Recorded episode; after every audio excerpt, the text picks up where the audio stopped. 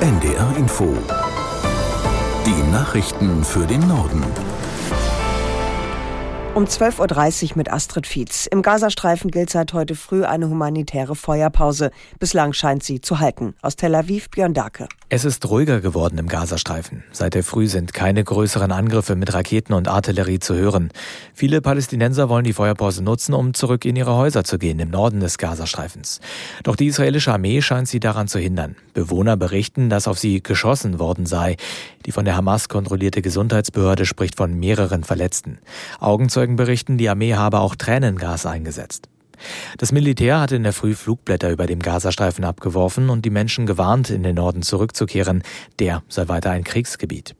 Im Süden des Gazastreifens sind die ersten Hilfsgüter eingetroffen. Tanklaster mit Diesel- und Gasflaschen überquerten die Grenze. Am Nachmittag soll die Hamas die ersten 13 israelischen Geiseln freilassen, Frauen und Kinder. Sie werden anschließend in israelische Krankenhäuser geflogen, wo Ärzte sie untersuchen und sie dann ihre Familien wieder treffen. Die Gewerkschaft deutscher Lokomotivführer hat die Verhandlungen mit der Deutschen Bahn bereits nach der zweiten Tarifrunde für gescheitert erklärt. In einer Erklärung der Gewerkschaft heißt es, das Tischtuch sei zerschnitten. Weitere Verhandlungen seien ohne Sinn und Zweck. GDS-Chef Wieselski sagte, deshalb werde die Bahn erneut und verstärkt bestreikt werden. Einen genauen Zeitraum dafür nannte er noch nicht. Die beiden Co-Vorsitzenden der Grünen, Lang und Nuripur, bleiben auch künftig die Parteichefs. Nuripur wurde auf dem Parteitag in Karlsruhe mit 79,1 Prozent der Stimmen wiedergewählt. Es seien zwei aufreibende Jahre gewesen, sagte er, aber die zwei härteren kämen noch. Lang hatte 82,3 Prozent der Stimmen erhalten. Aus Karlsruhe, Volker Kinkel. In ihrer Bewerbungsrede hatte sie nochmal auf die Erfolge der Ampelregierung verwiesen. Schnelle Unabhängigkeit von russischem Gas, Einführung des 49-Euro-Tickets oder ein modernes Einwanderungsrecht. Aber sie hat auch Selbstkritik geübt.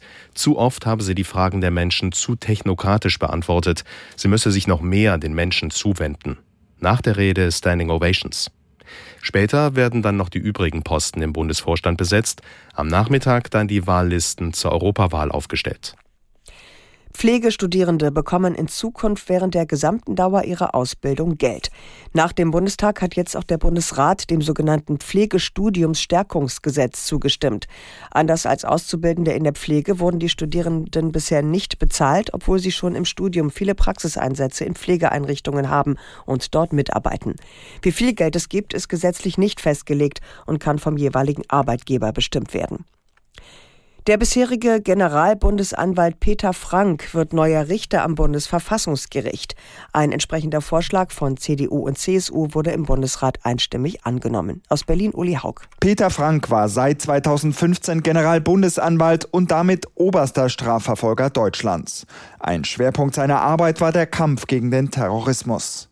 Frank profilierte sich dabei mit Ermittlungen gegen Terrorverdächtige aus dem rechtsextremen Spektrum und gegen IS-Rückkehrer.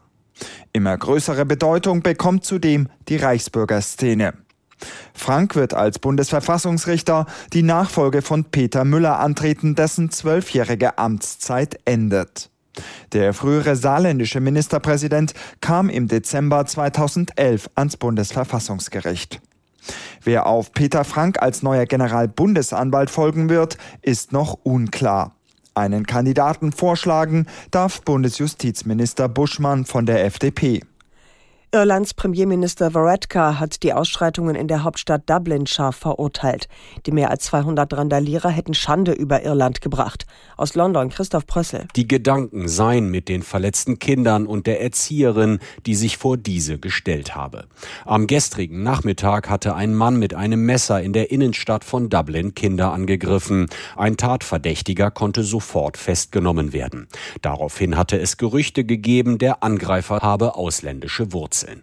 Offenbar kamen daraufhin rechtsradikale Gruppen zusammen und gingen auf die Polizei los. Jugendliche kamen dazu. Es kam zu Ausschreitungen und Plünderungen.